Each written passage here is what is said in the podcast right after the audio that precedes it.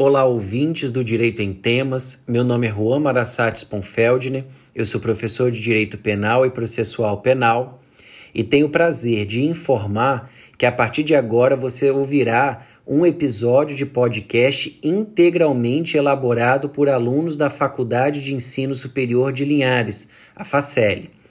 Esse episódio faz parte de um projeto que visa integrar alunos e professores objetivando fornecer a toda a sociedade conteúdo jurídico de qualidade e gratuito. Esperamos que vocês gostem. Um abraço a todos.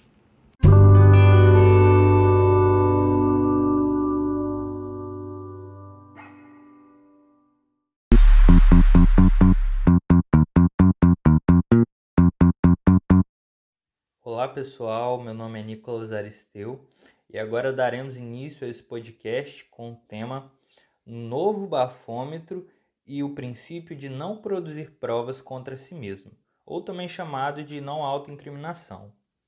Bom, esse princípio está previsto na nossa Constituição Federal, no artigo 5 inciso 73, e nele consta da seguinte forma: o preso será informado de seus direitos, entre os quais o de permanecer calado, sendo-lhes assegurada a assistência da família e de advogado.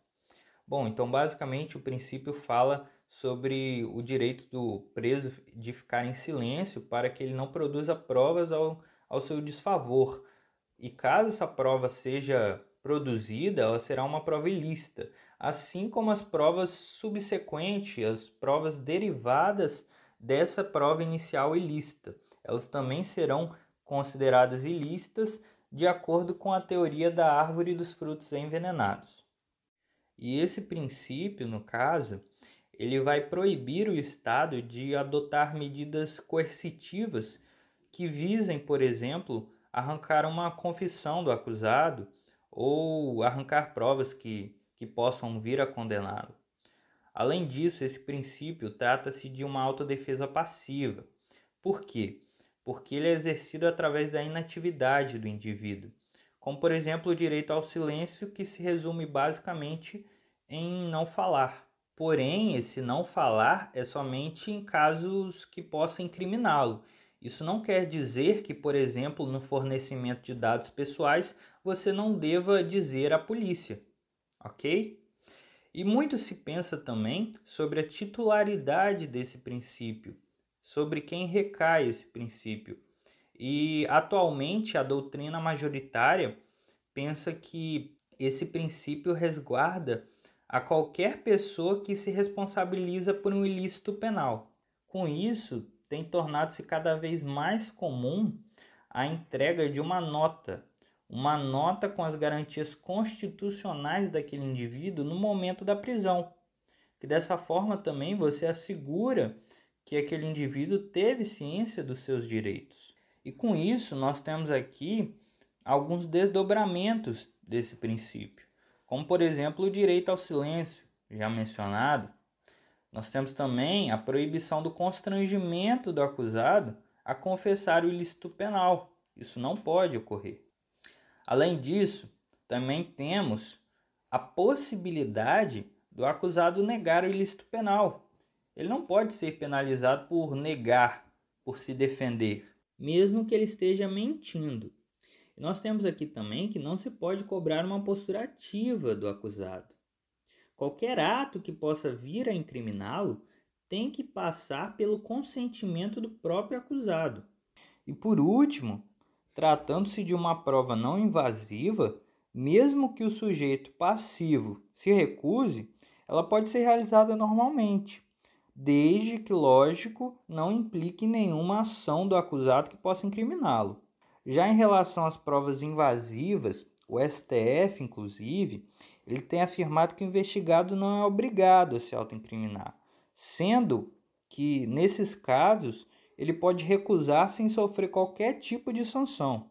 E com o objetivo né, de evitar o constrangimento do acusado, a lei de abuso de autoridade vai trazer no seu artigo 15, inciso 1, parágrafo único, a criminalização da conduta do agente público que, mesmo após o acusado ter reivindicado seu direito ao silêncio, ele continue o interrogatório. Então, dessa forma, o interrogatório deve ser parado no exato momento em que o acusado reivindicou seu direito ao silêncio.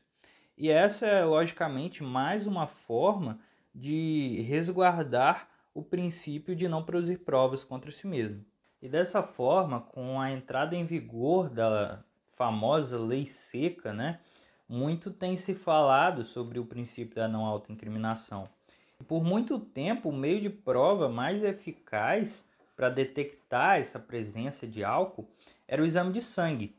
Porém, por se tratar de uma forma muito invasiva, ela gerava violação do princípio e por isso ela começou a cair em desuso. Dessa forma, então, foi criado o bafômetro, que consegue detectar a porcentagem de álcool presente no corpo da pessoa através do sopro do ar do condutor. Porém, o bafômetro ele ainda exige uma postura ativa do condutor.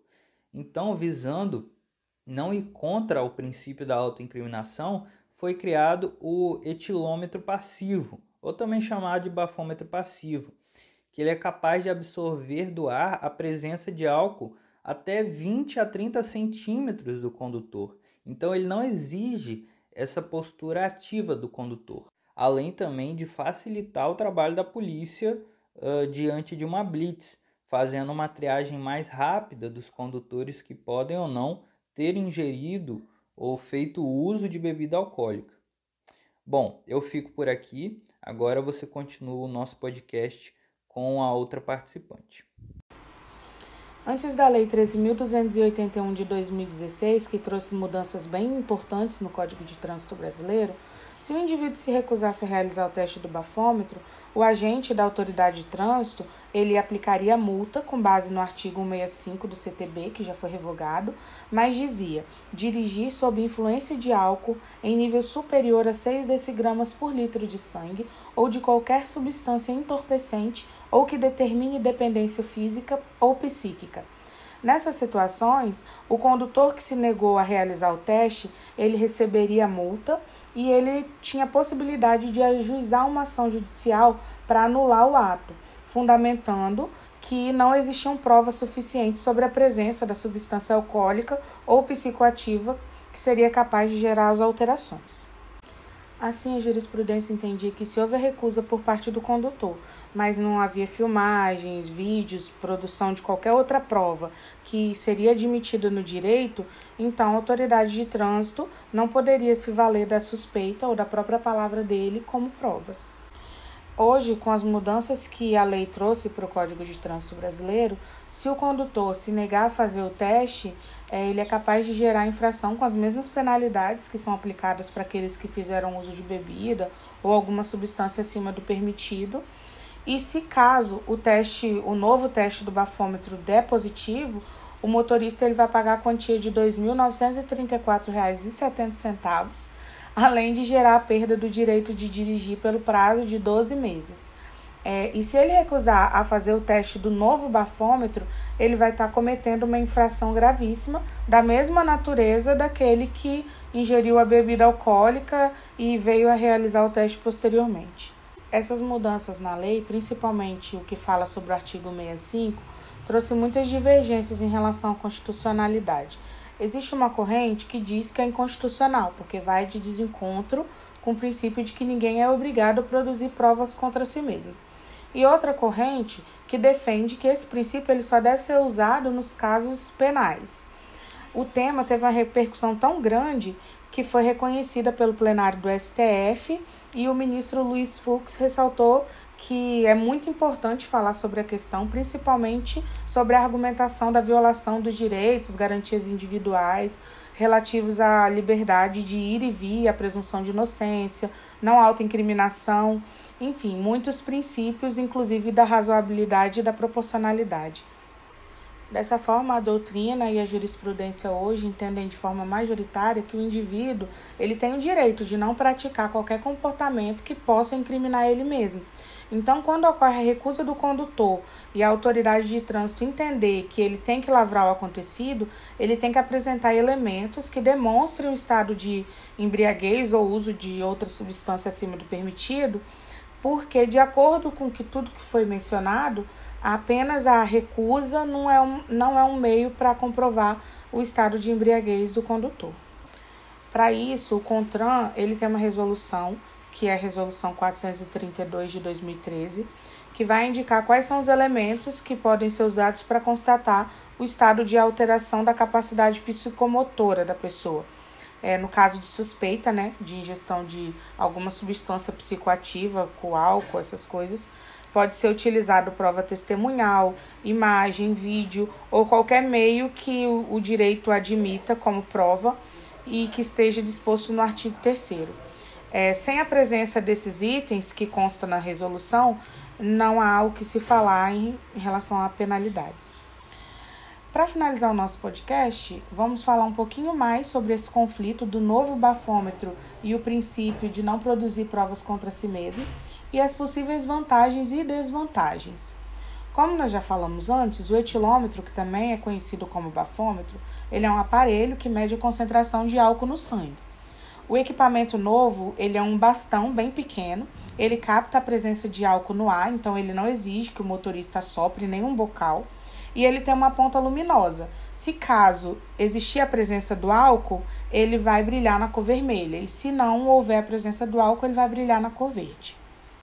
O artigo 277 do CTB diz: o condutor de veículo automotor envolvido em acidente de trânsito ou que for alvo de fiscalização de trânsito poderá ser submetido a teste, exame clínico, perícia ou qualquer procedimento que, por meios técnicos ou científicos, na forma disciplinada pelo CONTRAN, permita certificar influência de álcool ou de outra substância psicoativa que determine dependência.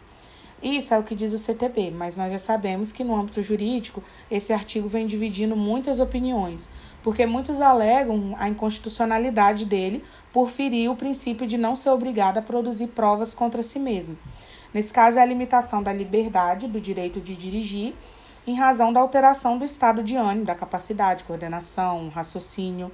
A legislação, então, ela não pode simplesmente ser aplicada automaticamente a qualquer cidadão se esse não apresentar nenhum indício de modificação da condição de conduzir um veículo. Por aí nós já vamos percebendo que deve haver um equilíbrio entre o direito individual do cidadão de liberdade, locomoção e de não ser obrigado a fazer algo senão em virtude da lei. O artigo 5 inciso 62 da Constituição, ele é interpretado como forma de se assegurar esse princípio constitucionalmente. O STF ele reconhece esse privilégio contra a autoincriminação de uma forma muito mais extensa que simplesmente o direito de permanecer calado. De forma geral, é, ele está garantindo à pessoa que está sendo acusada o direito de não ser submetido a nenhuma forma de cooperação ativa. No mesmo sentido, o STJ, quando diz que o réu possui o direito de não produzir prova contra si mesmo, não sendo obrigado a se submeter a exame ou perícias que possam demonstrar a sua responsabilidade por determinado fato criminoso.